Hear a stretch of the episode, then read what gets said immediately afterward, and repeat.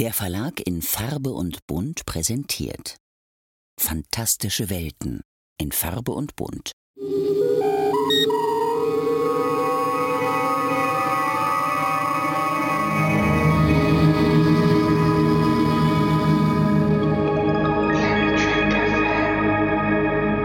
Guten Tag. This is Terry Farrell coming from Santa Monica, California to wish you all a fantastic second season rewatch on Planet Trek FM.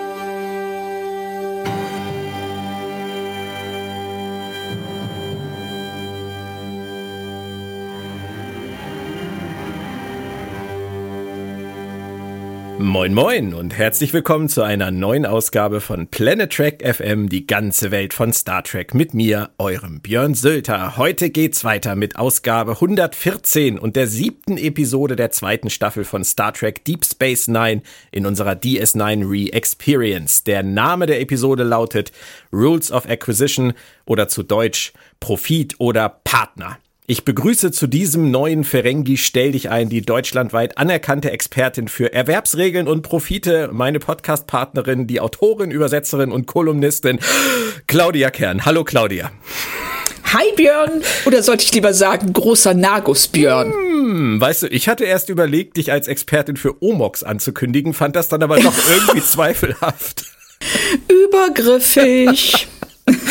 Aber ganz ehrlich, also die Episode ist, was schlechte Scherze zwischen den Geschlechtern angeht, jetzt auch nicht gerade von einer, ich will sagen, großen Subtilität beseelt. Aber wir können ja wenigstens ein bisschen Haltung bewahren, oder? Ich, ich wollte schon äh, gerade sagen, ähm, wenn die äh, die beteiligten Figuren in der Folge schon an Niveau fehlen lassen, sollten wir das in diesem extrem niveauvollen, kulturell hochwertigen Podcast ausgleichen. Bin mir nicht sicher, ob ich das heute leisten kann, aber wir werden mal sehen.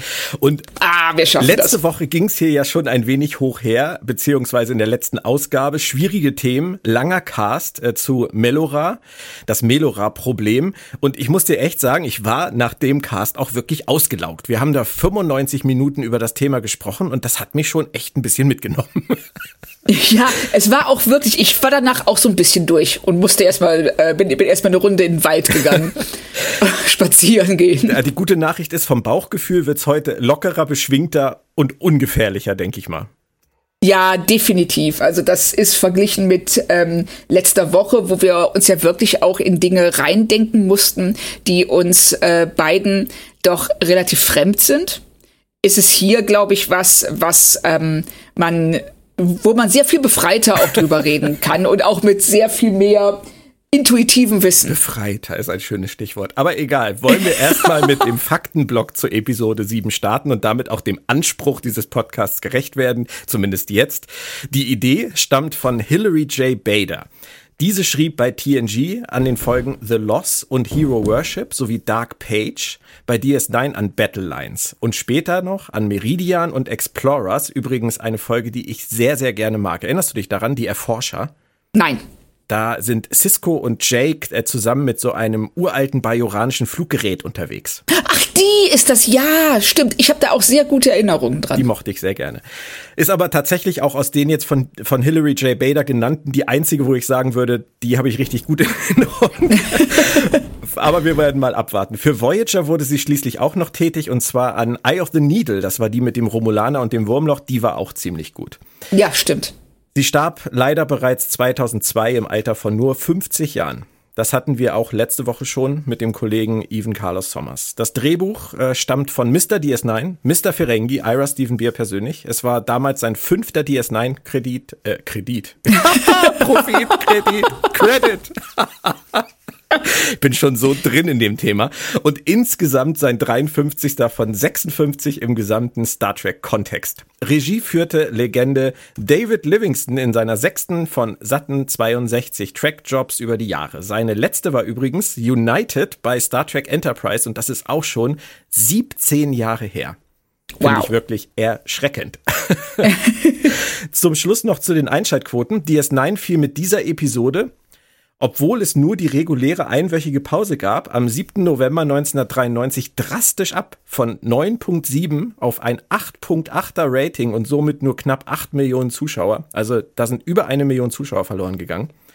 TNG sendete einen Tag später am 8. November die Episode Attached, Kontakte und erreichte erneut starke 12,1 Millionen Fans. Ob es an der Melora-Folge zuvor lag oder am Ferengi-Trailer, man weiß es nicht. Claudia, glaubst du, dass die Leute damals nach Trailern gegangen sind? Ähm, ich glaube eher, dass sie danach gegangen sind, was parallel lief. und ähm, also ich sag mal, Melora war jetzt auch nicht so die Kracherfolge. Und ähm, so interessant das Thema an sich war, haben wir ja letzte Woche drüber geredet. Bei der Umsetzung hat es enorm gehapert. Und ich glaube auch, dass die Ferengi, je nachdem, wie die im Trailer dargestellt oder wie der Trailer ausgewählt wurde, einfach auch nervig und albern wirken können der Trailer war auch tatsächlich auf die Comedy-Schiene geschnitten. Also von daher könnte ich mir schon vorstellen, dass das eher mit dem Trailer und vielleicht mit dem Konkurrenzprogramm zu tun hatte und am Rande vielleicht auch mit Melora. Auf jeden Fall ist das schon ein ziemlicher Einschnitt gewesen. Das ist ein ziemlicher Einschnitt und ähm, wir wissen ja auch, dass generell bei den, bei, bei allen, gerade bei Genreserien, 90 Prozent sind eben ganz normale Mainstream-Zuschauer, die äh, sich spontan entscheiden, was zu gucken und die jetzt nicht wie wir ähm, eine Woche lang auf die Folge warten, die dann in der kommenden Woche komplett sezieren mit dem gesamten Freundeskreis und das Spiel dann wiederholen, sondern das sind Leute, die sagen, ah ja, heute Abend läuft Deep Space Nine. Ach nee, da sind, das ist die Folge mit dem blöden Ferengi, da gucke ich lieber was weiß ich, ähm, was da damals parallel gelaufen ist, ähm, NYPD Blue oder so. Hätte ich mal recherchieren sollen. Sag's doch einfach. Zum Inhalt der Folge noch, der große Nagus Sek besucht die Station und schickt Quark zu Verhandlungen mit den Dosi letztendlich bis in den Gamma-Quadranten. Was der aber nicht weiß, ist, dass sein Kollege Pell nicht das ist, was er zu sein scheint. Also, schon wieder was mit Liebe, Claudia. Da wird einem doch so kurz nach dem Valentinstag richtig warm ums Herz. Das ist, also, wenn man so sich die, den Verlauf der Folge ansieht, ähm, verändert sich das Gefühl im Herzen von Wärme zu Entsetzen und schwingt dann wieder leicht zurück zu einem zu der Zimmertemperatur, würde ich mal sagen. Wir werden versuchen, diese Temperaturkurve mal als äh, Anhaltspunkt für diesen Cast zu nehmen. Aber lass uns mal mit dem Teaser loslegen. Hast du Rohrmaden bereitgelegt? Ja, klar. Habe ich immer dabei. Morn. Ich glaube, so nah haben wir den noch nie gesehen. Ähm, der Typ pennt echt auf der Promenade? Ja, äh, da hat's wohl nicht mehr gereicht bis nach Hause. Ja, also das, das finde ich schon erstaunlich. Ich meine, Odo guckt immerhin mal nach dem Rechten, aber kaum sage ich letzte Woche, wie toll, voll und lebendig das alles ist, herrscht jetzt wieder gähnende Leere. Da gibt's echt Ruhezeiten, oder? Anscheinend schon, was ich auch etwas irritierend finde, weil auf einer Raumstation ja ein 24-Stunden-Betrieb sein wird.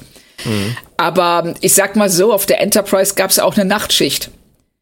Ja. Und also vielleicht hält man da schon auch diese irdischen ähm, oder planetaren Ruhezeiten ein und äh, es gibt dann Öffnungszeiten und auch Quarks Bar macht irgendwann um drei zu oder sowas.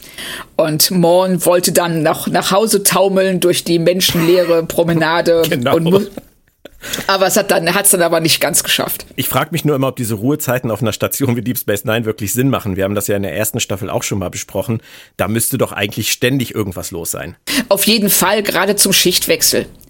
Ja. Wenn die, aber ne, das ist in diesem Fall jetzt nicht so und ähm, wir haben und wir sehen, ich finde, man sieht auch daran, wie Odo auf Morn zugeht, dass das nicht zum ersten Mal passiert, mhm, dass er ja, da schläft. Stimmt.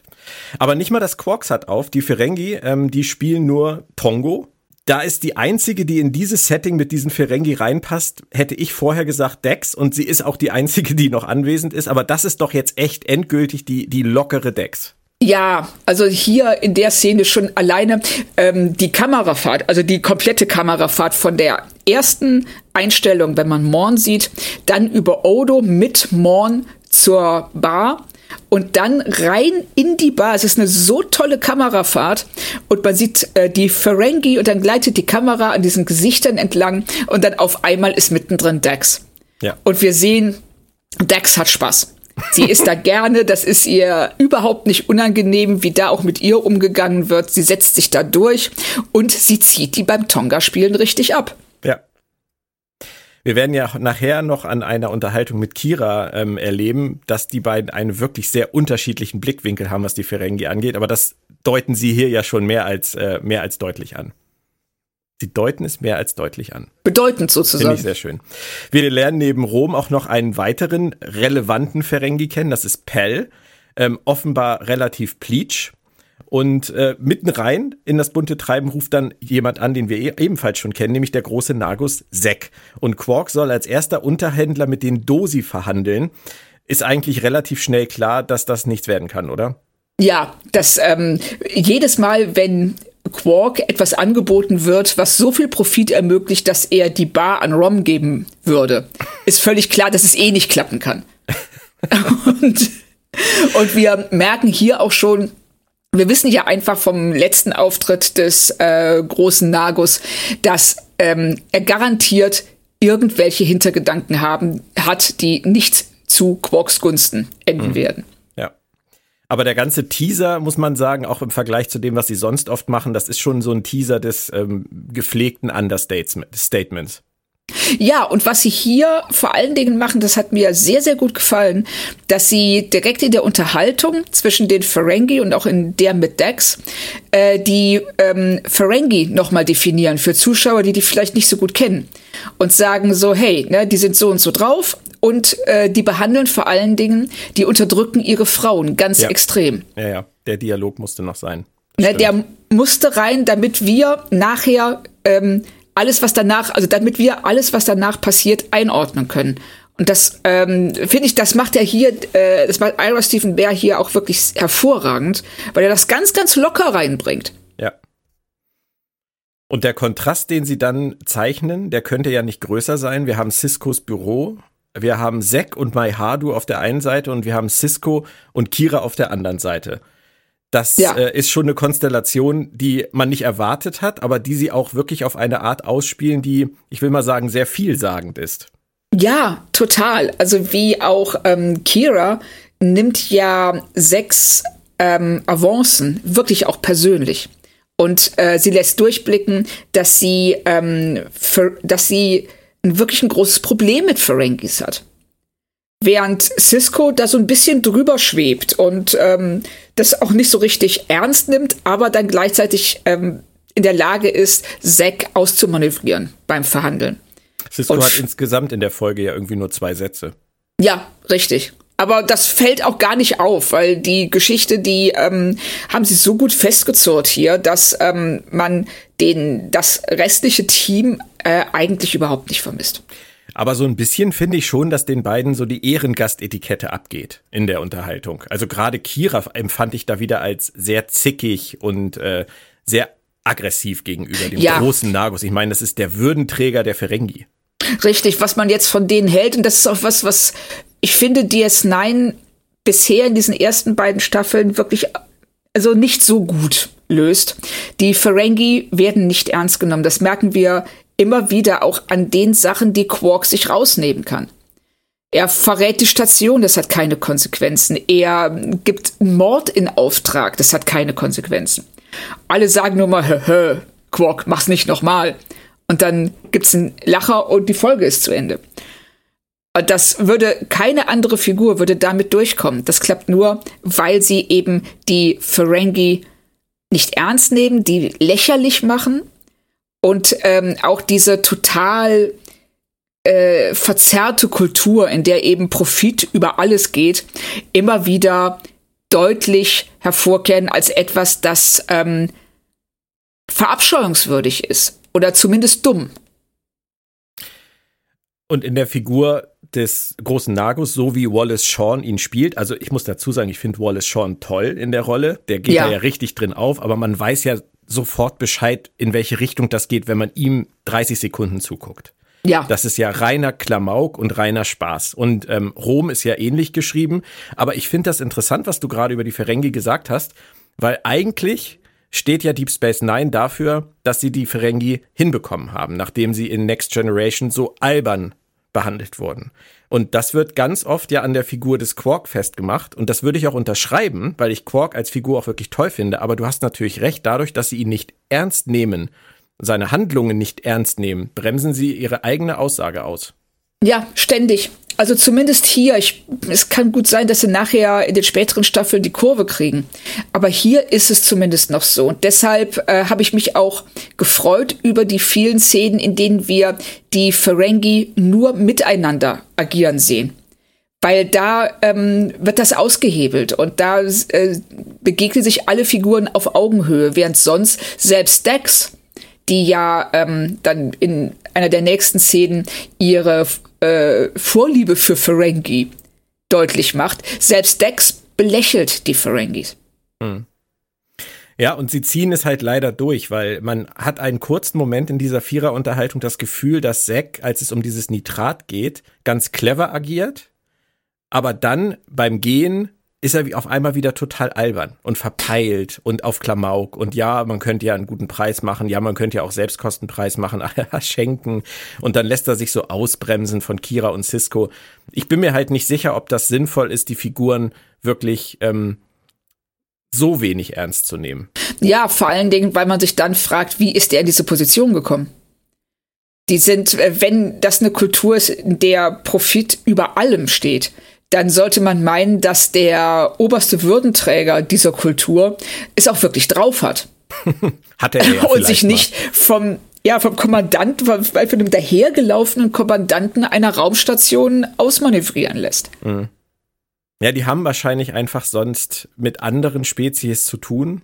Vielleicht solltest du uns auch das wieder sagen. Unter, du hast ja eben gesagt, wenn sie untereinander sind, funktioniert das ziemlich gut. Und wenn sie sich mit anderen Spezies einlassen, ich sag jetzt mal mit den Packlet zum Beispiel, dann haben sie vielleicht auch noch irgendwie ganz gute Karten, aber bei Cisco sind sie halt an der falschen Adresse. Ja, also äh, ne, wenn wir wohlwollend ähm, zu, den, äh, zu der Folge sein wollen, dann ja. Ich bin mir auf jeden Fall nicht sicher, ob ich jemals sehen wollte, wie einem Ferengi die Ohrhaare frisiert werden. Wie geht dir das? Also, ich musste wirklich lachen. Das ist so eine, so eine geile Aufblende. ist wirklich der, ähm, die Kamera fährt zurück und wir sehen, wie ihm die Ohrhaare gekämmt werden. Und dann sagt er dann später noch, das sei, das würde doch sehr distinguiert aussehen. Ja. Und Quark zieht ihm die Schuhe aus. Derweil. Ja. Also absurd, aber total herrlich. Und äh, wir erfahren, es geht um Tula-Beeren. Und Tula-Beeren Wein. Und äh, ich kann sagen, ich habe überhaupt nichts gegen Wein. Also bin ich grundsätzlich erstmal an Bord. Ähm, während Quark sich noch feiert, dass er jetzt der Abgesandte des großen Nagus ist, taucht Pell wieder auf ähm, den haben sie, ich sage jetzt extra noch, den haben sie ja. natürlich auch irgendwie Kai aus der Kiste geholt jetzt für diese Folge. Ich mag das ja immer ganz gerne, wenn sie Leute auch mal vorher einführen.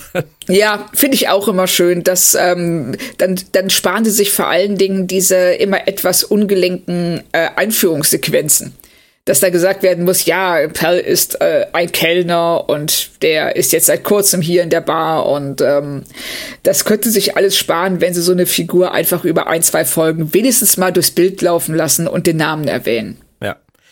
Hübscher Running Gag, wie Rom äh, Pell immer feuern will und nicht darf. Ja, und auch total eifersüchtig ist, weil ja. Pell, weil Quark Pell viel ernster nimmt als ihn. Wer kann es ihm verdenken? Ja, richtig. Also Rom äh, lädt ja auch nicht dazu ein, äh, ernst genommen zu werden. Also selbst von seinem Bruder nicht. In der deutschen Synchronisation muss ich allerdings ehrlich sagen, hat Pell ein ähnliches Problem. Ähm, ich habe mir beide Fassungen angeguckt und auf Deutsch klingt Pell halt wie eine wirklich alte Frau. Oh Gott. Ähm, das ist aber auch nicht verwunderlich, denn die Synchronsprecherin, die sie gewählt haben für Pell, das ist eine absolute Legende und stimmlich wirklich unverkennbar. Das ist Barbara Rattay. Ja. Und ähm, die hat, also ich, ich war wirklich verblüfft, die hat in Star Trek so viel gesprochen und ähm, ich denke, wir, wir sprechen da einmal kurz drüber, weil das wirklich irre ist. Die hat den Bewahrer gesprochen in The Cage. Die, oh. hat, äh, die Jarada gesprochen in TNG, der große Abschied. Die hat Duana gesprochen in TNG, die Sorge der Aldeaner. Die hat Wegma gesprochen in TNG, der Austauschoffizier. Karlest in TNG, die Sünden des Vaters. Anja in TNG, die Thronfolgerin. Ähm, Azure in TNG Picard macht Urlaub. Leka Trion in TNG Odan der Sonderbotschafter. Dann Pell hier in Deep Space Nine und die Stimme von Suspiria bei Voyager in der Folge Suspiria, übrigens im Original Majel Barrett. Also, oh. das ist wirklich irre und ich denke einfach, dass damals Boris Tessmann, der ja die Synchronisation gemacht hat, dass der sie einfach wiederhaben wollte, auch bei Deep Space ja. Nine. Äh, ohne Rücksicht auf Verluste, sage ich jetzt mal, weil ob das jetzt die richtige Rolle war, wage ich zu bezweifeln. Pell wirkt auf mich nicht besonders alt. Nein, überhaupt nicht. Und, und wenn man sich überlegt, dass die, die Barbara Rattay zum Beispiel auch, ähm, wirst du auch kennen, ähm, Sally Kellerman gesprochen hat in die haarsträubende Reise in einem verrückten Bus in den oh. 70ern. Oder, ähm, oh. oder sie hat Estelle Getty ganz lange in Golden Girls gesprochen. Alles klar, okay. Ne? Oder ähm, äh, die, die Oma in ähm, ähm, Alle unter einem Dach oder in Stopp ja. oder meine Mami schießt. Die Mutter von Slice Alone. Das sind halt Rollen, da hast du sofort die Stimme im Ohr im Deutschen. Und dann hast du hier halt so einen, einen relativ mitteljungen Ferengi, der halt klingt wie, wie die Oma von nebenan. Also großartige Dame, die Synchronsprecherin, aber die Wahl zumindest diskutabel, oder? Ja, das würde ich aber auch sagen. Dass, ähm, da haben sie sich keinen Gefallen mitgetan. Vor allen Dingen, weil Pell eben äh, zumindest so wie er sie auf mich wirkt, viel jünger ist als Quark. Ja, und unnötig komödiantisch das Ganze halt. Ja, richtig. Und das soll es ja auch eigentlich gar nicht sein, weil letzten Endes ist ihre Geschichte ja auch ähm, tragisch. Ja.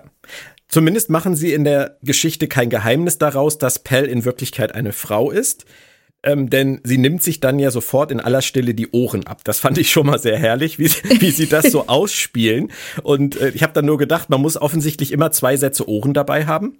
Ja, also ich sag mal so, wenn du ähm, versuchst als Mann und äh, als Frau, als Mann unter Männern durchzugehen, dann solltest du nichts dem Zufall überlassen und lieber ein paar Ohren mehr als eins zu wenig. ob die, ob die in der Zukunft dann schon Omox gefühlsecht sind, glaube ich, werden wir jetzt hier auch nicht diskutieren. Aber ähm, das ist zumindest etwas, worüber man sich Gedanken machen sollte in der Ferengi-Kultur, so wichtig wie das für die ist. Ja, das wird auch sicherlich da zumindest ein experimenteller Geschäftszweig sein. Ich finde es auch schön, dass sie ähm, in der ersten, also im Teaser ja schon klar gemacht haben, dass Frauen kleinere Ohren haben als Männer damit wir das also auch dann äh, richtig einordnen können, wenn ähm, Pell die Ohren abnimmt, aber sich dann unsicher waren, ob wir es auch wirklich schnallen und dann extra noch mal zeigen, dass sie auch einen Busen hat. so. so nach dem Motto, aha. genau so. Also für die sind wir sicher, dass alle das kapiert haben. Ah, hau noch den Busen mit rein, ist besser. Nach einem Drittel der Folge grapscht Zack dann mal wieder an Kira rum. Ähm, das ist alles nicht schön, was da passiert. Das zieht sich ja auch durch die ganze Folge, vor allem weil Kira das ja auch wirklich größtenteils, sage ich mal, unkommentiert lässt. Also sie sagt schon mal was dazu, aber sie lässt vieles einfach geschehen. Ähm, kann man kann man drüber streiten, oder? Ja, ich finde gerade, weil wir reden hier über Kira. Bei anderen Figuren würde ich das eher glauben, aber bei ihr, dass sie als Zack ihr auf den Hintern schlägt, dass der danach noch auf beiden Beinen steht, halte ich für ein kleines Wunder. Oder noch eine Hand hat. Oder noch eine Hand hat, ja, weil, also gerade wie Kira auch am Anfang auf die Ferengi abgeht und sagt, ähm, ähm, wie sehr sie das verabscheut, wie Ferengi mit anderen Spezies umgehen. Und dann, was sie sich alles bieten lässt von Zack. Ja. Ist. Na, vielleicht, vielleicht hat Cisco gesagt, geh mal nicht so steil. Ja, aber das hätten sie dann zeigen müssen. Ja, ja, stimmt. Und dann, und jetzt wird's spannend, weil der Gamma-Quadrant ist für uns ja trotz inzwischen schon äh, 27 Folgen immer noch ein bisschen, ich sag mal, unerforschter Raum. Ja. die Geschichten enden in der Regel am Wurmloch oder noch nicht mal am Wurmloch. Ähm, dann kommen die Dosi an. Wir hatten schon die Wadi aus dem Gamma-Quadranten, die wollten nur spielen. Jetzt haben wir die Dosi. Wie ist dein erster Eindruck von dieser neuen Spezies? Ähm, ich fand interessant, also der Auftritt ist natürlich sehr interessant. Dass es damit anfängt, dass äh, einer der übrigens im Original heißen die Dosai. Ah, okay. Ja, Im Deutschen ähm, sind es richtig die Dosi. Die Dosi, das, äh, ich weiß nicht warum, aber okay. ähm, dass sie, äh, also es wird klar von der ersten Sekunde an, dass es eine sehr aggressive Spezies. Zumindest ähm, die Personen der Spezies, die wir kennenlernen mhm. ist, sind, sind aggressiv. Und ähm, was ich auch, was ich interessant fand, war dann, wenn wir diese Verhandlung haben, diese Verhandlung zwischen Quark, Pell und den Dosai, dass äh, wir sofort merken, dass ähm, Quark die Kultur von denen nicht versteht. weil er nicht weiß, warum sie sich so verhalten und das überhaupt nicht einordnen kann und ähm, dann auch davon eingeschüchtert ist. Im Gegensatz zu Pell interessanterweise, die vielleicht, weil sie daran gewöhnt ist, sich zu verstellen vor anderen, sich auch hier ähm, relativ problemlos verstellen kann und bei dem Dosai eben sehr entschieden und äh, energisch auftritt. Ja, das ist schön, wie du das sagst, weil im Quark, glaube ich, ist es gerade im Geschäftsgebaren gewohnt, Leute zu übervorteilen ja. und mit seiner Persönlichkeit einzunehmen. Während Pell das halt nicht kann, aus bekannten Gründen und anders agieren muss. Das ist, das ist wirklich eine schöne Unterscheidung. Ich, ich denke auch, es ist Absicht. Ja, auf jeden Fall, das glaube ich auch. Und äh, Quark ist ja auch nur in der Lage, andere zu übervorteilen, weil er sie versteht, weil er sie gut kennt, weil er weiß, auf welche Knöpfe er drücken muss. Ja. Und hier bei den Dosai weiß er das überhaupt nicht. Die wurden von äh, Michael Westmore übrigens nach dem Vorbild von Stämmen aus Borneo und der Südsee geschaffen. War das für dich jetzt eine gute Entscheidung? Also sagst du, das hat er, das hat er sich gut überlegt oder war das für dich jetzt nicht kreativ genug? Nee, also mir hat's wirklich gut gefallen. Also ja. ähm, das, das Aussehen von denen, die, die, die ähm, Gesichtsbemalung und auch das Auftreten, ich finde, das ist aus einem Guss, das passt gut zusammen. Oder was meinst du? Äh, ja, ging mir genauso. Ähm, ich kann allerdings auch Michael Piller ein bisschen verstehen. Der hat dazu mal gesagt, äh, seiner Meinung nach wäre weniger mehr gewesen. Ähm, für ihn sah hauptsächlich der, der, das, das Hauptalien ähm, ich habe seinen Namen jetzt gerade nicht drauf, der war etwas kompliziert. Auf jeden ja. Fall gespielt von Brian Thompson, dem Alien-Kopfgeldjäger aus Akte X. Der sah für ihn immer so ein bisschen aus wie Joe Piscopo in äh, Saturday Night Live. Und er, er meinte halt, es ist wichtig in einer Geschichte, dass man glaubwürdig bleibt. Und da der sich so benimmt, muss man das erstmal runterschlucken, um überhaupt in die Episode reinzukommen. Nee, da bin ich nicht bei ihm, weil ähm, also mir ging es zumindest nicht so. Das äh, nimmt sicherlich jeder anders wahr, aber ich fand sie, ähm, da das der erste Auftritt einer Spezies ist, die wir nicht kennen, fand ich sie jetzt fand ich die Dosei jetzt nicht unglaubwürdiger als ich sag mal der erste Auftritt von einem Klingonen, wenn wir doch nie einen gesehen hätten. Doch, kann ich nachvollziehen. Also ich verstehe, glaube ich, was er meint, aber mein Problem mit der Figur war eher, dass ich die ganze Zeit an den Akte X Alien Kopfgeldjäger Ja, ich hatte, ich hatte genau das gleiche Problem. In dem Moment, wo er reinkam, weil der, der, der auch so markant ist, dass du ihn sofort erkennst unter dem Make-up. Ja. Mai Hadu, den ich übrigens sehr gern, gerne mag, der liefert derweil die Post aus. Ähm, Zack schickt Kira Schmuck. Und ähm, dann kommt so ein Clash, ich habe das schon angesprochen, zwischen Kira und Dex. Den fand ich wirklich ganz nett, gerade weil die so extrem unterschiedliche Sichtweisen haben, die beiden. Ich finde das super. Also ich finde einfach, wie ähm, äh, Dex das komplett akzeptiert, wie die Ferengi sind, sich nicht ähm, äh, dass das nicht verurteilt, weil sie sich nicht über die stellt, sondern einfach sagt so, hey, wenn du einmal akzeptiert hast, dass du denen nicht trauen kannst, dass die sexistisch sind, dass die ähm, dich ständig übervorteilen wollen, wenn du diese ganzen Sachen akzeptierst, kannst du echt Spaß mit denen haben. Mhm. Ja, bei ihr klingt Und, das so ein bisschen nach Lieblingshaustieren, finde ich. Ja, ja, so, so ein bisschen. Also Leute, die ähm, eben Haustiere haben, die schwierig sind. genau. Und und ähm, aber es ist so ein bisschen, dass ähm, ihre Einstellung ist, du darfst auch den, du, du kannst den Löwen zwar verurteilen, weil er Gazellen reißt und Gazellen niedlich sind, aber das ist in seiner Natur, der ist nun mal so. Und der braucht das auch. Und hier ist es, da sagt sie, ja, ich akzeptiere das. Auch wenn es nicht immer schön ist, aber ich kann damit umgehen und ich habe Spaß mit denen. Ja, Dex ist da die offene, die ausgeglichene, die lockere und Kira, bei der klingt das eher so nach, ich finde, nach Abschaum der Galaxie und das finde ich schade, weil sie so verbohrt und engstirnig rüberkommt. Völlig. Also, und ähm, ich, da fehlt mir auch ein bisschen die Grundlage. Also zumindest mit dem Wissen, dass wir jetzt äh, von den ersten an, knapp anderthalb Staffeln haben, fehlt mir die Grundlage für ihre extreme Abneigung. Mhm. Man hat nur bisher gesehen, dass sie häufiger Probleme mit Quark hat. Also, Richtig. seine Avancen nicht so, nicht so auf fruchtbaren Boden fallen bei ihr. Aber das muss ja nicht dazu führen, dass sie die ganze Spezies ablehnt. Ja, also das ist schon, also das, ich sag mal, ich will ihr zugute halten, dass sie das nicht aus dem Grund macht. Ich glaube auch einfach, Claudia, dass eine, eine bajoranische Untergrundkämpferin, die ihr ganzes Leben eigentlich auf Bajor verbracht hat, bis sie irgendwann mal nach Deep Space Nine versetzt wurde, ähm, vor Quark überhaupt kein Ferengi kennengelernt hat. Da würde ich auch fast von ausgehen. Außer vielleicht gab es irgendwelche Waffenhändler, die ähm, dem Widerstand ähm, nicht funktionierende Waffen oder Ausrüstung geliefert hat und ähm, sie jetzt deshalb einen Hass auf Ferengi hat. Aber das hätten sie dann auch mal etablieren können. Das wäre ein cooler Satz in dem Gespräch am Anfang mit Cisco, Zack und Maihadu gewesen. Genau. So, äh, wenn er dieses Nitrat ihr anbietet ja. und sie dann einfach sagt, ja, ist das dann genauso defekt wie die Waffen, die du dem, die, die ihr dem Widerstand geliefert habt oder irgendwie sowas. Ja, klasse, klasse. Finde ich wirklich gut. Ja. Es geht ja in dieser Folge immer noch irgendwie um Tula-Beerenwein. ähm, aber so richtig wichtig ist das nicht. Also Zack sagt dann auf einmal, er will jetzt zehnmal so viel Ware. Erneut wird Tongo gespielt und alle außer Quark, also zumindest wir merken, dass Quark irgendwie an der Nase herumgeführt wird oder am Ring durch die Manege geführt wird oder wie auch immer, aber Quark merkt's halt nicht. Und am nächsten Morgen, da passiert dann eine hübsche Szene, da trifft man sich im Reprimat und Dex will's ganz genau wissen, ähm, warum Pell so ist, wie sie ist. Ähm, Dex merkt an dieser Stelle ganz deutlich an der Reaktion von Pell, dass Pell Quark liebt. Weil Pell so ganz aus der Laune heraus sagt, ja, ich auch.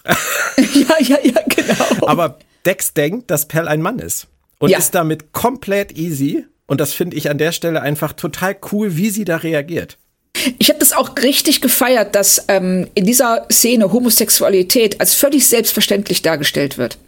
Da wird über von, von, von Dex überhaupt keine Sekunde dran gezweifelt, dass ähm, Pell, äh, den, die sie ja für einen Mann hält, äh, sich in Quark verliebt hat. Das wird nicht als seltsam dargestellt oder als ähm, ein Tabu, sondern als völlig normal. Und das fand ja. ich super. Wird das ein bisschen dadurch verwässert, dass Dex eine Trill ist? Ha. Ich, ich habe da jetzt ja, dich, lass mich kurz erklären, ich frage dich ja. das aus Gründen. Ich habe äh, ich hab gerade einen Artikel über Homosexualität in Star Trek fertig geschrieben und ja. da kam tatsächlich auch diese, ähm, diese Sequenz drin vor. Und für, ich habe für mich einfach festgestellt, dass sie in den klassischen Star Trek-Serien ganz oft ähm, diesen Weg gegangen sind. Sie wollten was sagen, nämlich dass Dex da total cool mit ist und dass es völlig in Ordnung ist, wie es ist, haben aber immer so ein bisschen den Kniff gewählt, dass man sagen konnte, naja gut, okay, das sagt jetzt halt eine Trill, die war, die war schon Frauen, die war schon Männer, die ist da offener. Es wäre was anderes gewesen, wenn O'Brien das gesagt hätte. Ja, ich weiß, was du meinst. Ähm, mir ist es in der Szene tatsächlich die Verbindung habe ich gar nicht gezogen, aber es stimmt schon. Also sie benutzen Dex auch öfter wie so eine Botschafterin für ja, das andere im weitesten Sinne, also mit Anführungszeichen, für etwas, was ähm, den Zuschauern vielleicht ein bisschen fremder ist oder vertraut gemacht werden muss erst, nach Meinung der Autoren. Und dass sie, das, dass sie da die Vorreiterin ist. Das stimmt schon. Ich meine das ich, auch gar nicht negativ. Nee, nee, das, das, das ist mir, das ist mir klar, dass, ähm, ich, ich glaube ja. einfach, Trek war noch nicht so weit. Also, sie waren in Star Trek damals noch nicht so weit, dass sie sich getraut hätten, das zu machen wie heute in Discovery. Ja, das stimmt auf jeden Fall. Das würde ich so unterschreiben. Bär würde ich das halt auch unterstellen, dass der das drin haben wollte. Dass der genauso auch diese, diese diese Garak-Geschichte so ein bisschen drin haben wollte, aber nicht konnte und es deswegen ja. nur so angedeutet hat. Ähm, aber dass es halt seine Art war, es einzubauen und gleichzeitig ein ganz kleines bisschen abzumildern. Hätte, konnte er den Fernsehbossen halt sagen, nein, nein, hier ist kein Mensch, der das und das sagt, sondern das ist ja eine Trill. Das ist ja nicht so schlimm. Und da haben die, die Senderbosse gesagt, okay. Kannst du machen. Ich bin mir nicht hundertprozentig sicher, ob ich glaube, dass sie ähm, Dex einfach genommen haben, weil ähm, sie von allen Figuren die ist, die als erste so eine Brücke zu Pell schlagen würde. Und ähm, gut mit ihr harmoniert, eben weil sie sich generell mit Ferengi versteht und auch eher als alle anderen sieht, dass mit diesem speziellen Ferengi irgendwas nicht stimmt. Also ich weiß nicht, aber ich glaube, auf der anderen Seite, ich glaube, dass deine, ähm, dass dein Ansatz absolut richtig ist, dass sie die Trill nehmen, um Themen, die sie damals für schwierig gehalten haben, zu vermitteln auf eine Art und Weise, die nicht ganz so aussieht wie, ähm, ja, die Menschen der Zukunft sehen das so und so. Die Wahrheit liegt irgendwo dazwischen, wie immer, und ich finde einfach, sie haben es gut gemacht. Sie haben es super gemacht. Also ich, äh, ich fand die ganze Szene klasse. Vor allen Dingen dadurch, dass dann ähm, Dax als Pell deutlich macht, dass sie eine Frau ist, eben extrem überrascht ist. Was dann nochmal unterstreicht, dass sie eben die Bemerkungen vorher auf ähm, äh, eine ähm, homosexuelle Liebe ähm, gemünzt waren und genau. nicht auf äh, eine heterosexuelle. Und es ist genau und es ist für sie genauso in Ordnung wie vorher. Sie, sie sagt nur huch, äh, okay, das habe ich jetzt gar nicht so mitgeschnitten, aber es ist ja es ist irrelevant. Es ist völlig ja, irrelevant. Ne? Richtig. Die Gefühle zählen halt und das machen sie wirklich gut und ich finde auch die ganze Unterhaltung, die sich weiter da noch draus ergibt, nämlich darüber, dass Pell einfach mehr sein möchte, als sie in ihrer Kultur darf die finde ja. ich auch einfach total gelungen. Für mich ist das eigentlich so das Herz der Episode. Absolut. Also ihre ähm, Perl ist der Dreh- und Angelpunkt dieser Folge.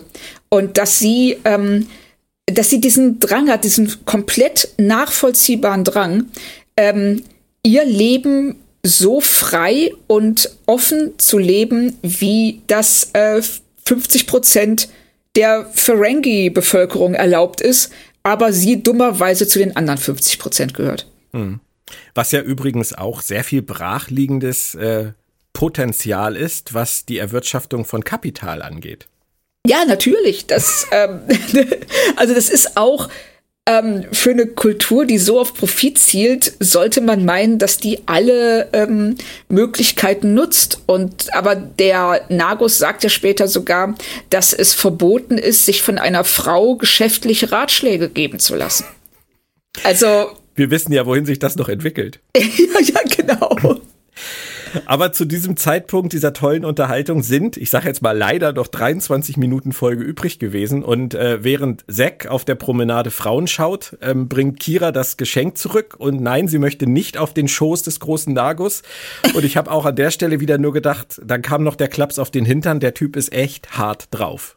Ja, der ist wirklich, also und, und vor allen Dingen, er äh, zelebriert das auch. Na, also auch der Schauspieler. Sagen. Er ist drüber. Er ist nicht hart drauf, er ist völlig drüber. Ja, also diese, äh, der ist, der ist wirklich eklig. Ja.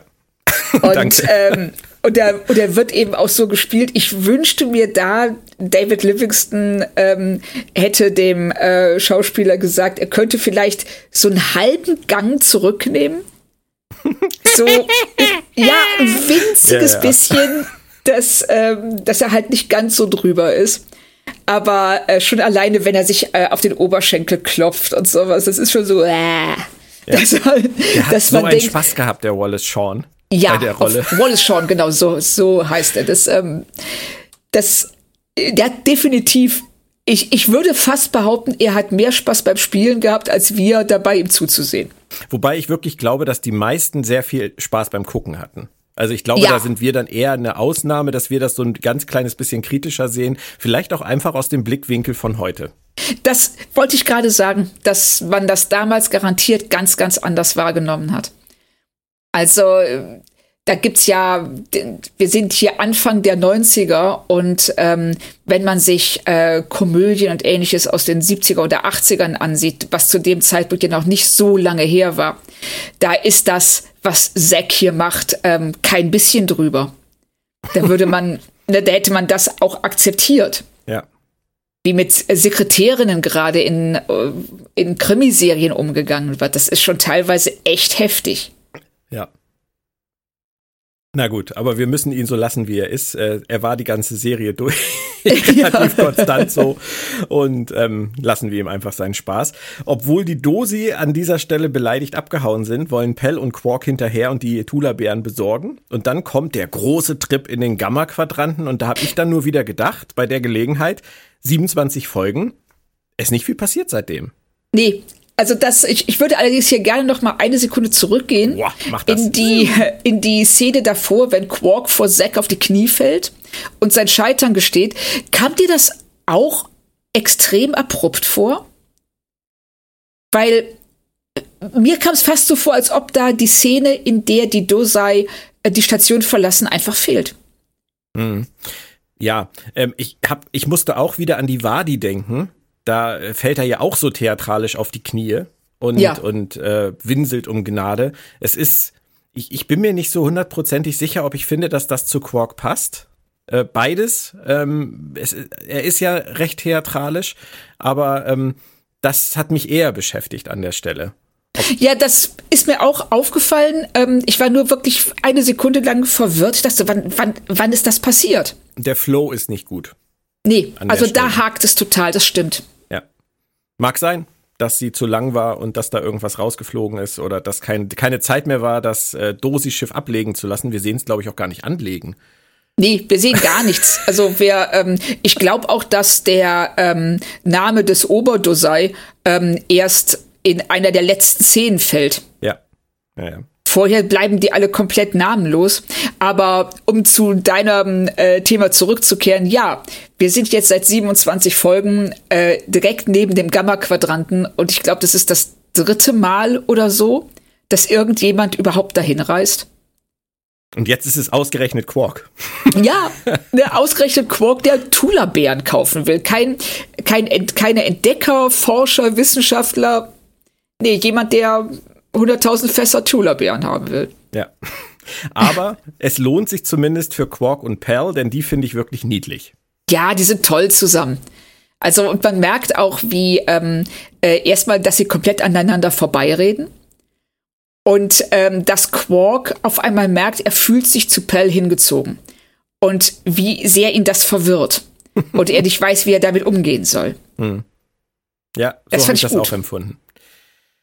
Auf der Station schmeißt äh, Rom in der Zwischenzeit die Bar und ist natürlich total im Stress. Und hast du gesehen, es sitzen wieder die beiden Packlet an der Bar? Ja, ja, habe ich gesehen. und Odo taucht auf. Ich habe mich gefragt, vermisst er vielleicht den Smalltalk mit Quark, dass er sogar kommt, wenn Rom alleine ist? Ja, das, das glaube ich schon. Ähm, dass er ähm, einfach, das, das ist so ein Fixpunkt in seiner Welt. Und wir wissen ja, dass er für ihn ist Routine und ähm, Absehbarkeit extrem wichtig. Und wahrscheinlich geht er jeden Abend um 10 Uhr kurz in Quarks Bar, um ähm, Quark irgendwas zu unterstellen, sich eine Beleidigung abzuholen und wieder zu gehen. Genau. Aber ich habe an der Stelle eigentlich erst gedacht, wie manipulativ Odo ist. Ich meine, er geht da rein und er steht da und er verschränkt auf seine typische Art die Arme und, und sagt dem armen Rom Dinge, die den beschäftigen. Aber nein, äh, ich bin dann einen Schritt weitergegangen, beziehungsweise ich bin einen Schritt zurückgetreten und habe gesagt, nein, es ist nicht Odo, der hier manipulativ ist, es ist Ira Stephen Bear, weil der möchte, dass Rom Zweifel ähm, hegt gegen seinen Bruder und auf die Suche geht, was er sonst ja. niemals tun würde. Und deswegen erfüllt Odo hier eigentlich nur einen Storyzweck. Ja, richtig. So sehe ich das auch. Weil er hat auch gar keinen Grund, Rom zu manipulieren. Nein. also, das kommt ein bisschen aus dem Nichts. Ja, völlig. Weil schön, schön ist wieder, dass er, ähm, dass deutlich wird, dass er das Konzept Familie nicht versteht und sich da einfach irgendwas zusammenfantasiert, wie er sich das vorstellt, dass er dann sagt, dass er selbst, wenn er, dass er, wenn er einen Bruder hätte, sogar einen, der so wertlos ist wie Quark, dass er für den alles tun würde es, das, das war schon ganz schön, aber es ist ähm, ein Story-Element, definitiv. Und Rom springt ja auch drauf an. Er geht in Pelz Quartier, Grenzüberschreitung und so, wir kennen das ja schon, und findet natürlich die Ersatzohrenschachtel, damit er dann jetzt auch im Bilde ist.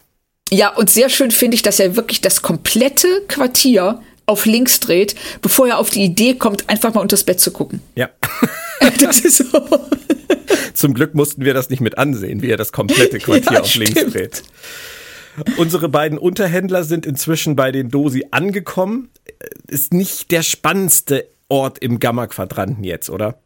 Nee, so richtig nicht. Es sieht aus wie so eine Cocktailparty. In so einem Casino mit Vorhängen und Säulen. Ja, und das ist, ähm, also ich sag mal vom Production Design jetzt auch nicht so der Kracher.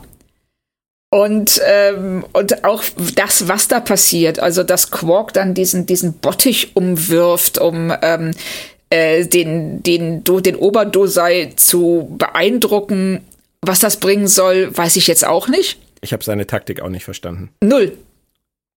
Also was er da macht, er geht dem auf die Nerven, dann schmeißt er den Bottich um, dann auf einmal kriegt er ihn dazu, äh, diese 10.000 Fässer abzugeben und sagt dann, ja, ich brauche aber 100.000 und also die ganze Szene ergibt null Sinn. Nö. Aber Spaß macht dann immerhin die Szene in dem Quartier mit ja. äh, Pell und Quark. Die ist so, ja, so, so unbeholfen, charmant, finde ich. Völlig. Also wie Pell auch in Panik gerät, als sie merkt, sie soll mit Quark in einem Bett schlafen und dann alles Mögliche versucht, um das abzuwenden. Was dann ja schließlich in diesem, in diesem Kuss zwischen den beiden gipfelt. Wie fandest du in Quarks Reaktion auf den Kuss? Ähm, nachvollziehbar für ihn. Oder? Was meinst du? Ich konnte mich nicht so richtig entscheiden. Also ich fand ihn überrumpelt, überrascht, aber ich hatte nicht das Gefühl, dass er jetzt komplett irgendwie abgeneigt wäre. Nee, das hatte ich auch nicht. Und ähm, deshalb fand ich das eigentlich auch für ihn nachvollziehbar. Also er ist da hin und her gerissen. Auf der einen Seite ähm, hat er damit überhaupt nicht gerechnet.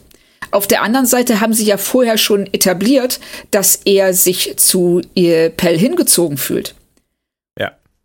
Und dass er dann in dem Moment ähm, äh, auch nicht völlig entsetzt darüber ist, sondern ja, das vielleicht, also er ist zwischen zwei ähm, ähm, Gefühlen hin und her gerissen. Ich finde, das wird ziemlich deutlich. Und erstaunt über sich selber vielleicht auch. Ja, einfach. genau. Das ist, das, das bringt es eigentlich auf den Punkt.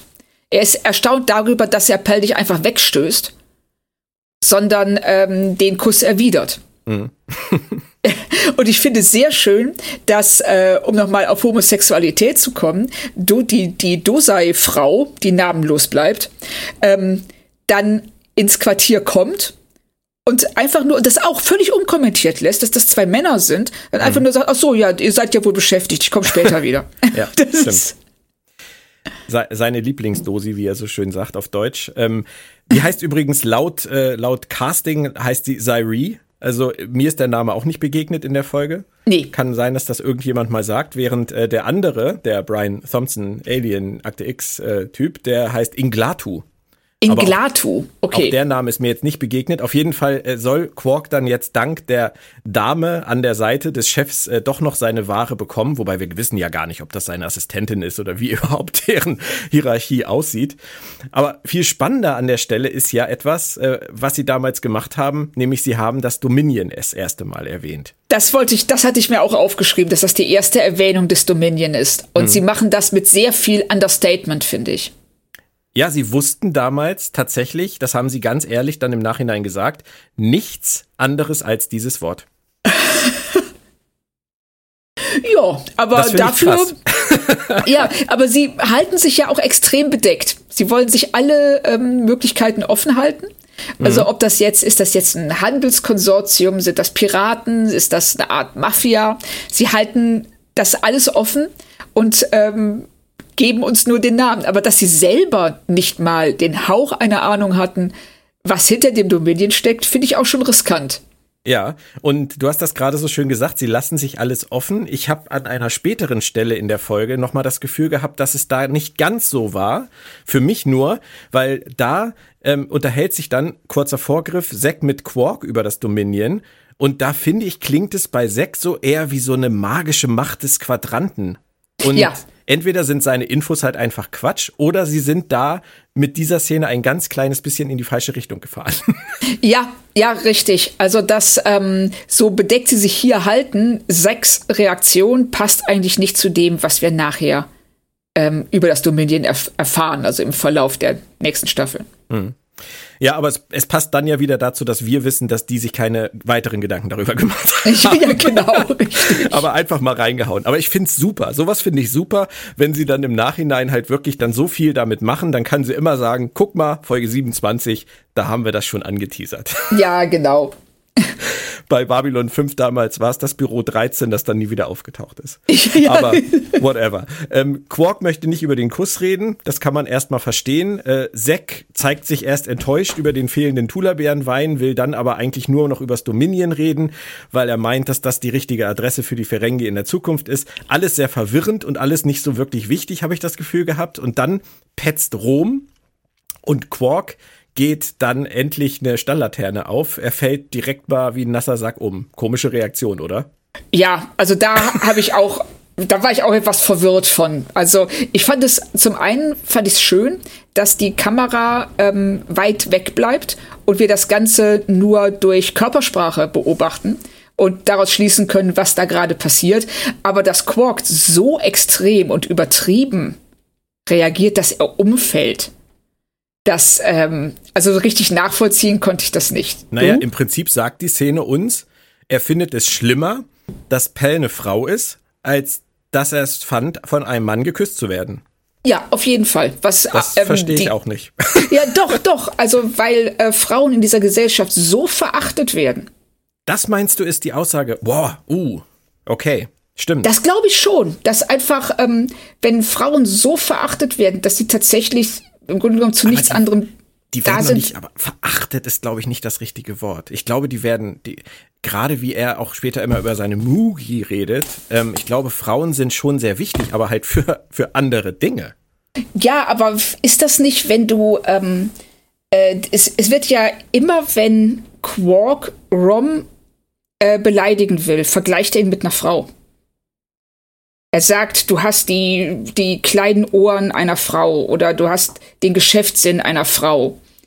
Also. Ich, ich verstehe dich. Ich glaube nur, du, du triggerst mich gerade so, wie ich dich in der letzten Folge mit meinen dummen Menschen, weil ich finde einfach verachten ist das falsche Wort. Weil ich glaube tatsächlich, dass die Ferengi Männer eine gewisse hohe Wertschätzung für die Frauen haben, aber die ist so absurd für uns, dass äh, wir die nicht, dass wir das nicht nachvollziehen können, was, was da genau in deren Köpfen vor sich geht. Ich glaube aber, ähm, Verachtung drücken sie damit nicht aus, tatsächlich.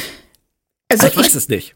Ich, ja, ich weiß es auch nicht. Da, vielleicht wissen wir, ja, wir wissen einfach auch nicht genug über die Kultur, aber ich finde schon, dass ähm, äh, Frauen wird ein ganz kleiner Bereich im Leben eingeräumt. Also Dax sagt, dass ähm, Pell die erste Ferengi-Frau ist, die sie jemals gesehen hat. Und Pell sagt daraufhin, ja, das wird auch so bleiben. Weil Frauen das Haus nicht verlassen dürfen. Die dürfen nicht am öffentlichen Leben teilnehmen. Die dürfen keine Kleidung tragen. Die dürfen nicht mal lesen und schreiben lernen. Und ähm, vielleicht ist es nicht Verachtung so sehr wie Bevormundung. Ich, ich, ja, es stimmt. Genau, da wollte ich gerade drauf. Jetzt, jetzt, äh, ich habe heute gedacht, wir kommen nicht auf dünnes Eis heute, Claudia, aber wir kommen auf dünnes Eis.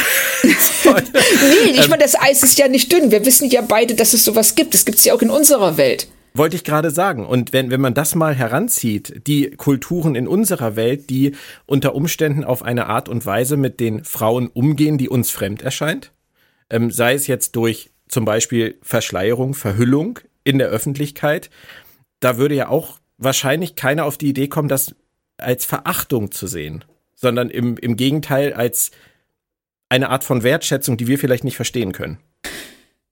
Oh. Aus, der, aus deren Sicht, nicht aus meiner Sicht, um Gottes Willen, ähm, aus deren Sicht. Also ich finde es, ja, ich finde, es läuft immer wieder darauf hinaus und da ähm, müssen wir gar nicht in andere Kulturen gehen. Da ähm, bis in die 70er durfte in, Deutschland eine Frau nur arbeiten, wenn ihr Mann das erlaubte. Ja, ja, stimmt. Das nur mal, also es geht darum, Frauen nicht ebenbürtig zu behandeln, sondern wie Kinder, wie jemanden, den man bevormundet, der äh, ne, es sind Personen, die ähm, denen man äh, nicht zutraut, un ja ähm, frei am Leben, am gesellschaftlichen Leben teilzunehmen, weil sie dafür zu schwach sind, zu dumm sind und zu da ist das naiv. Da ist es wieder. Das Wort, was ich nicht sagen darf. Ähm, ja, du darfst aber du hast recht. aber du hast Nein, recht. Ja, ja es, es, es ist einfach so. Also auch äh, wenn du guckst, wenn du jetzt ähm, äh, Worte wie Hysterie, die werden fast ausschließlich im Zusammenhang mit Frauen ähm, benutzt. Frauen sind zickig, Frauen sind hysterisch. Das sind alles, das sind Worte, die du bei einem Mann nicht unbedingt verwenden würdest. Ich bin Oder, auch zickig. Aber bitte? ich bin auch zickig. Selten hysterisch. Ja, aber es ist aber was, was du eher, oder vielleicht vergaloppiere ich mich jetzt hier auch gerade. Ähm, aber ich finde, dass man ähm, äh, Frauen Dinge, äh, Frauen sind burschikos oder bossy im Englischen, das ist auch, das sind Männer auch nicht. Also, dass in dem Moment, wo Frauen ähm, sich in Anführungszeichen anmaßen, die gleiche Ebene betreten zu können wie ein Mann, ihr Verhalten völlig anders ausgelegt wird als das eines Manns, der dasselbe tut. Und deshalb ist vielleicht auch Pell, die alle Regeln des Erwerbs auswendig gelernt hat, inklusive der Kommentare. So, ne, dass sie so, dass sogar Quark beeindruckt davon ist und ähm, äh, er nicht so also diese Regel, des, diese Erwerbsregel nicht so gut beherrscht wie sie, weil sie weiß, sie muss alles 150-prozentig machen, damit sie diese Rolle als Mann ja. spielen kann, ohne aufzufliegen. Und da ist es natürlich ein Spiegel unserer eigenen Geschichte und Gesellschaft, egal in welche welche Regionen wir da jetzt gehen, ob wir in unsere eigene Geschichte gucken oder ob wir weiter weg gucken, es spielt keine Rolle. Ja, oder in unsere Gegenwart. Oder unsere Gegenwart. Genau, das ist das Problem. Es ist auch immer noch unsere Gegenwart. Ähm, und deswegen möchte ich kurz nochmal zu deinem Wort zurückkommen, weil ich, ähm, ich, das ist ein schwieriges Thema. Also ich glaube tatsächlich, dass ich den Ferengi-Männern nicht Verachtung gegenüber den Frauen unterstellen möchte möchte aber hinzufügen, dass ich das Verhalten der Ferengi-Männer den Ferengi-Frauen gegenüber verachtenswert finde. Nur, dass wir das einmal klargestellt haben. Sehr schön. Ich finde, das ist wie so eine Fußnote. Ja. Aber ich sehe es tatsächlich ein bisschen anders. Also okay. ich glaube schon, dass da Verachtung mitschwingt. Ähm, es ist aber mehr eine Bevormundung als eine Verachtung. Also da wäre ich bei dir, dass ähm, ähm, Frauen auch, ja, so wie die Ferengi von anderen Spezies nicht ernst genommen wird, nehmen die Ferengi ihre eigenen Frauen nicht ernst. Ja. Auf jeden Fall lernen wir hier ziemlich krasse Dinge über die Ferengi-Prioritäten, wir sehen, dass Rom angesichts dieser Situation richtig Angst hat. Also dem, dem macht das richtig zu schaffen, dass das so passiert ist und dass diese Frau da überhaupt im Spiel ist. Und wir lernen eigentlich über die Ferengi, es ist in Ordnung, einen dusseligen Bruder zu haben, aber es ist nicht in Ordnung, eine clevere Frau kennenzulernen. Ja. Das ist einfach das, ähm, der ist ja wirklich, Rom ist ja völlig äh, durch.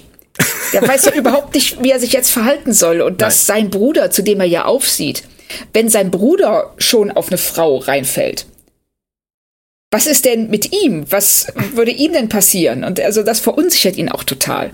Mhm. Und er kriegt irgendwann so eine extrovertierte Frau ab. Ja, ja, genau. wir haben alle noch viel zu lernen und wir wachsen ja an unseren Aufgaben. Was ich aber schön fand, äh, war, dass Quark, zumindest in meinem Empfinden, Pay ja trotzdem auch schützt. Ja, tut er. Nicht nur in der Szene, sondern auch ähm, später wenn er ähm, sich äh, vor dem Nagus für sie einsetzt. Und das finde ich also wirklich auch, ähm, wenn er in äh, Pells Quartier kommt. Diese innere Zerrissenheit, die man bei ihm merkt und äh, wo dann eben seine eigenen Gefühle, die er Pell gegenüber hat und auch die Wertschätzung, die er ihr gegenüberbringt, kommt also in einem so starken Konflikt stehen zu dem, was die Ferengi Kultur ihm aufzwingt dass er da nicht rauskommt. Eben, das ist, das ist mein Problem auch mit der Zeichnung von Quark an dieser Stelle. Er wirkt in seinem ganzen Verhalten überhaupt nicht albern. Das ist ja auch das, was viele an Quark so schätzen, dass er ein etwas anderer Typus Ferengi ist. Ja. Er scheint die Regeln seiner Gesellschaft gut zu kennen. Er versteht die Regeln seiner Gesellschaft auch, er ehrt sie auch, aber man sieht an seinem Verhalten Pell gegenüber doch, dass er irgendwie auch mit einem Bein in einer anderen Welt steht. Habe ich zumindest gedacht. Ja. Positiv gedreht. Aber dann kommt wieder gleich der Satz über die Kleidung. Ja. Wo man merkt, Richtig. dass er doch, wie du sagst, er kommt selber aus seinem anerlernten Denken noch nicht raus. Ja, aber das fand ich tatsächlich total realistisch. Dass er so reagiert, dass er nicht von, ähm, er kennt jetzt Pell oder er weiß, äh, oder er hat eng mit Pell zu tun, vielleicht seit zwei, drei Tagen Und dass er äh, nach der Erkenntnis, dass das eine Frau ist, diese Zeit halt auch anders bewertet, aber nicht in der Lage ist, über seinen Schatten zu springen. Weil er das tatsächlich furchtbar findet, dass eine Frau Kleidung trägt. Das ist, er hat noch nie eine Frau mit Kleidung gesehen. Und es geht ja auch noch weiter bei flockigen Blutflöhen. Ich habe nicht reingehört, wie sie das im Englischen genannt haben, aber flockige Blutflöhe finde ich jetzt nicht besonders attraktiv, so zum Abendbrot. Ähm, prescht dann ja Pell mitten rein, als sie mit Sekt zusammensetzen. Sie prescht da rein wie so eine typische zickige, hysterische Frau. So überemotional, ne? Wie man das sich halt vorstellt. Ja, genau. Nein, aber sie, sie lässt sich erstmal von Sekt ein paar Komplimente machen. Nochmal so nach dem Motto, komm, Alter, sag mir, dass ich, dass ich ein cooler Typ bin. Und dann reißt sie sich die Ohrläppchen runter. Das fand ich ein ziemlich gutes Statement und auch die Reihenfolge, wie sie es macht, fand ich ziemlich gelungen. Ja, ich fand das auch super. Vor allen Dingen, du siehst Quark an, er weiß, was passieren wird. und er weiß auch, er hat keine Chance, das zu verhindern. Und, ähm, und wie sie auch, das ist ja auch äh, in dem Moment ihre totale Genugtuung. Nein, ich habe alles richtig gemacht. Ich bin ein besserer Mann als die Männer in meiner Umgebung. und, und dann am Ende sagen wir, guck mal, aber ich bin eine Frau. Das kann doch nicht sein, dass alles, was ich hier getan habe, in dem Moment weggewischt wird, nur aufgrund eines von der Natur willkürlich zugewiesenen Geschlechts. Ja. Aber es ist dann so. Es ist so und du merkst das ja alleine an sechs Reaktionen. Also ganz ehrlich, ich habe mich bei seiner Reaktion, als er da sagte, oh nein, das ist eine Frau, habe ich mich gefühlt wie in Life of Brian. Ganz ja, ehrlich. Ja, ja. Ist Weibsvolk anwesend? Genau. Das war, also, das war wirklich so dermaßen drüber. Aber sie kriegen ja sofort wieder die Kurve, weil Quark stellt sich gegen Zack. Das finde ich super, das macht er gut. Ja. Haut ihm seinen eigenen Spruch zurück und gewinnt ja auch diesen Wortwechsel damit. Also zumindest holt er Pell aus der Schusslinie. Aber der spart sich natürlich wieder Latinum und gewinnt irgendwie dann doch wieder. Also alles, was die Ferengi machen, das dreht sich so ein ganz kleines bisschen im Kreis. Ja. Ähm, aber was ich an der Stelle viel spannender finde, war das hier vielleicht der Beginn der Veränderung der ganzen Ferengi-Gesellschaft? Das kann gut sein. Weil wir sind ja hier ähm, äh, man darf nicht vergessen, dass der, der große Nagus ja so eine Mischung aus Papst und Präsident ist. Der ist ja äh, wahnsinnig mächtig und einflussreich und dass der ähm, von einer Frau ausgetrickst wurde und äh, vielleicht auch gelernt hat, äh, dass Frauen zu mehr in der Lage sind, als er sich bisher vorstellen könnte. Und äh, vielleicht setzt das schon er macht jetzt nicht den Eindruck. Aber wir wissen ja auch nicht, wie viel von seinem Verhalten er auch selber aufsetzt, um einen bestimmten Effekt zu erzielen. Das würde ich ihm auch zutrauen. Ja, und man sagt ja, dass gesellschaftliche Veränderungen oft in einzelnen wichtigen Personen gedeihen. Ich, ich könnte mir vorstellen, dass wir diesen Fall hier mit Pell haben und über Zack, denn wir wissen ja, der lässt sich später auf Quarks und Roms Mugi ein, ja. auf Ishka, und die ist ja nun der Inbegriff von Emanzipation Richtig. Die lässt sich gar nichts mehr sagen. Von daher glaube ich schon, dass das vielleicht für ihn so der, wie du sagst, der, der, es ist eine Saat gesät, dass er darüber erstmal nachdenken muss. Genau. Und wir wissen ja auch, wir wissen ja nichts darüber, wie es auf der Heimatwelt der Ferengi zugeht. Es kann ja auch sein, dass es da regnet. schon seit, es regnet? Ja, es regnet. Immer auf oh. der Heimat. Wir wissen das ganz genau. ja, dann, Entschuldigung. Also dann wissen wir nicht alles, was wir wissen müssen. Es regnet Nein. die ganze Zeit. Ja, damit ist die, ähm, die Erforschung der Ferengi Heimatwelt abgeschlossen. Nein, du hast ähm, Nee, aber was wir ja zum Beispiel nicht wissen, ist, äh, vielleicht gibt es da schon seit Jahrzehnten eine im Verborgenen agierende Bürgerrechtsbewegung oder die ersten Sitcoms mit Frauen oder sonst irgendwas. Ich habe jetzt gerade Being the Ricardos gesehen über ähm, das. deshalb bin ich da so ein bisschen im Thema. Ähm, aber solche Sachen, ähm, die, die, die, wir, wir wissen es nicht, ob da vielleicht schon was brodelt, was jetzt durch Pell nochmal so einen richtigen Stoß nach vorn bekommen hat hätte ich gerne gesehen im Verlauf der Serie.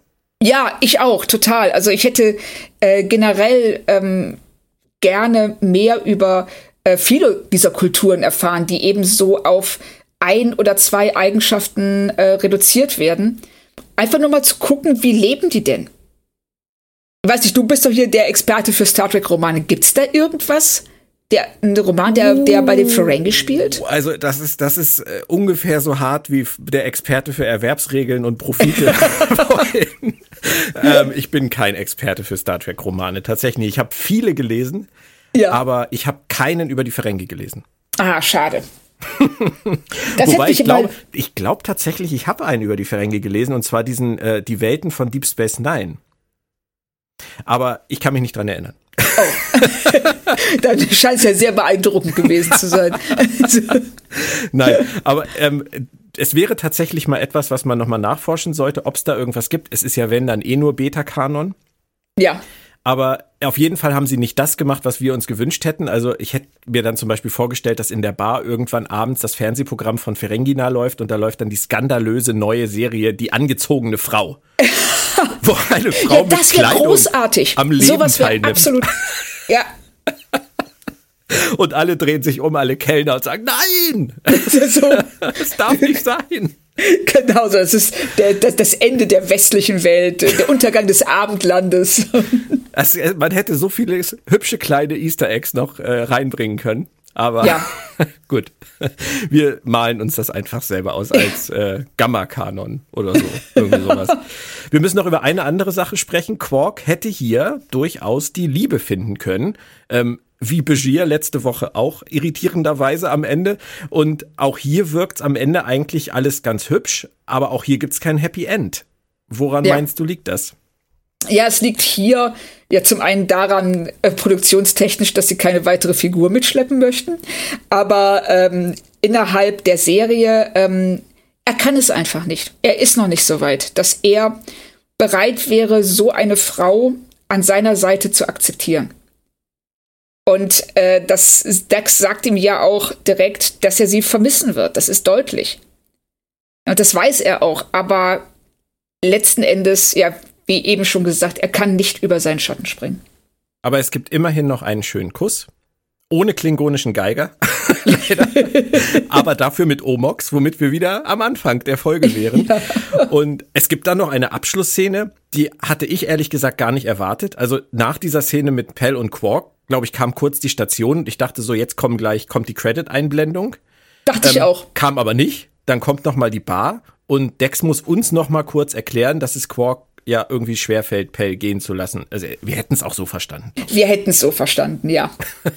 Das äh, ist allerdings richtig. Das, äh, das, weißt du, das war wie den Busen nochmal einblenden. Einfach genau. nur für die, die es jetzt wirklich gar nicht geschnallt haben oder ja. die ganze Zeit parallel dazu irgendwas anderes gemacht haben. Gut, dann lass uns noch kurz zu ein paar Fun Facts kommen. Äh, Jake taucht hier das vierte Mal in Folge nicht auf. Oh. Ist mir tatsächlich auch aufgefallen, deswegen habe ich es nachgeguckt. Also, das fand ich dann schon merkwürdig. Stimmt, ist mir tatsächlich gar nicht aufgefallen, aber hm. es ist merkwürdig. Ja, wussten vielleicht am Anfang der Staffel nichts mit ihm anzufangen. Ähm, es ist eine, eine Folge mit sehr vielen Erwerbsregeln. Einige davon finde ich wirklich großartig. Zum Beispiel Free Advice is seldom cheap. Ja. Ist, äh, the bigger the smile, the sharper the knife. Das sind so meine Klassiker. Und eine Sache möchte ich auch noch kurz anmerken. Die Produzenten, die waren nämlich wirklich nicht glücklich damit, äh, wie die Folge damals sich entwickelt hat. Die haben eigentlich äh, alle gesagt, die war völlig over the top und viel zu wenig subtil. Und äh, auch Ira Stephen Bear sagte über die Folge, für ihn war der ganze Tonfall der Folge drüber in ganz vielen Momenten der, der, der Episode. Und ähm, er hat das Ganze mal als Bedroom-Farce bezeichnet. Und für ihn war das schlimm, aber ähm, David Livingston sah das Ganze tatsächlich ein bisschen anders. Der hat nur bedauert, dass er die Dosi so komödiantisch angelegt hat. Er hätte sie als Spezies in seinen Augen ernster nehmen müssen. Kannst du die beiden verstehen mit ihren Standpunkten? Ja. Ich kann beides, ich kann beides verstehen. Es ist eine Frage des Ansatzes und ich finde auch, dass sie sich mit den Dosei keinen Gefallen getan haben. Die, ähm, äh, das ist als Spezies, ähm, deshalb ist auch, macht auch Quarks, ähm, Quarks ähm, Taktik keinen Sinn, wenn er bei den Dosei ist, weil die ganze Spezies keinen Sinn macht. Und, ähm, oder keinen Sinn ergibt. Und hier ich kann auch Ira Stephen Bear verstehen, wobei ich sagen muss, ich bewerte das tatsächlich nicht ganz so. Also, vielleicht bin ich da wohlwollender, aber mir hat die Folge Spaß gemacht. Mir auch. Deswegen kann ich ihm da auch nicht so ganz recht geben. Ich verstehe, was er meint. Ich auch. As Ferengi Episodes go, ist das ja. halt völlig okay. Und ähm, es gibt halt Momente, die sind, die sind völlig außerhalb der Skala, so wie meine schlechten Witze am Anfang des Podcasts. und es gibt Momente, die sind dann aber umso schöner. Ja, richtig. Und ähm, ich finde eben auch die Geschichte von Pell ist einfach gut. Und äh, die Inszenierung von Livingston ist sehr schön. Da ist unheimlich viel Dynamik drin. Obwohl es ähm, fast nur Gespräche zwischen Leuten sind, aber die bewegen sich immer. Das wird nie langweilig. Da ist, ähm, also ich finde die ganz toll inszeniert. Und wenn jetzt, klar, Zack ist drüber und äh, Kiras Verhalten ergibt nicht wirklich Sinn. Und ähm, ihre Abneigung gegenüber den, Fer den Ferengi, da fehlt die Begründung. Und Cisco gibt den weisen Oberverhandler und ähm, Verhandler? Ja, ist das ein Wort? ja, bestimmt. Jetzt schon. Okay. Jetzt ist es eins. Richtig. Aber insgesamt, wenn wir jetzt ähm, zum Fazit kommen würden, ähm, insgesamt kann ich nur sagen, es war eine Folge, die mir richtig Spaß gemacht hat. Und ich finde die Botschaft, die in ihrem Zentrum steht, nämlich dass Unterdrückung nicht nur die ähm, Unterdrückten beeinträchtigt und den Unterdrückten schadet, sondern auch die Unterdrücker zu einer Karikatur ihrer selbst macht, die ebenso in diesen Regeln gefangen sind. Schön. Mhm. Das fand ich sehr, sehr schön. Das hat mir echt gut gefallen und deshalb würde ich tatsächlich ähm, zu vier von fünf tendieren. Wow. Wow, das hatte ich tatsächlich nicht erwartet. Das dachte ich mir. Also. Ich würde, ich würde, glaube ich, einen halben runtergehen, aber es spielt am Ende des Tages keine Rolle. Ähm, es hat mich total gut unterhalten. Und ja. ähm, ich kann mich ja sogar, ich meine, ich mag ja sowas wie Monty Python sehr gerne. ich kann auch einen Helge Schneider-Film gucken, wenn ich den richtigen Pegel habe. Also von daher, mich, mich kriegt man ja durchaus auch mit Klamauk und Albernheiten. Von daher habe ich auch mit Zack überhaupt kein Problem. Ähm, und die Ferengi-Folgen, die sind halt, wie sie sind. Da weiß man, was man kriegt. Und die macht einfach Spaß und du hast es gesagt. Es sind tolle, tolle Themen drin. Ja. Also von daher, ich bin eher überrascht. Überrascht worüber? Über die Folge. Ja, stimmt. Stimmt. Ja, im Nachhinein auch war die Frage jetzt auch so ein bisschen blöd, aber egal. Ich hätte vielleicht sagen sollen, positiv überrascht. Dann hättest du vielleicht eher verstanden, worauf ich ja, ja, Ich stimmt. bin überrascht. Ich hoffe, nächste Woche, Claudia, gibt's keine böses Erwachen und keine böse Überraschung, denn ähm, nächste Woche heißt es Necessary Evil die Ermittlung. Und das führt uns in Rückblenden zurück nach Terok Nor, als Odo noch wie eine Art, ich will sagen, Hercule Poirot in der Hölle für die Cardassianer arbeitete. Oh. Dein Bauchgefühl, erinnerst du dich an die Folge? Nein, ich erinnere mich nicht, aber ich finde es als ähm, Idee super spannend. Mein Bauchgefühl ist grandios. Oh. Das kann nur schiefgehen. Stimmt. Also, ich habe hier gerade eine Achterbahn der Gefühle von weiß nicht, zu oh, zu oh.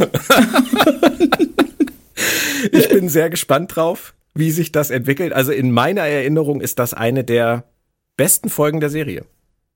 Ich bin extrem gespannt. Dann sag ich vielen Dank für heute. Entschuldige ja, bitte äh, die Karlauer zu Beginn und wir verabschieden uns bis zur nächsten Woche von euch. Bleibt gesund. Äh, bis dann. Tschüss. Bis dann. Tschüss.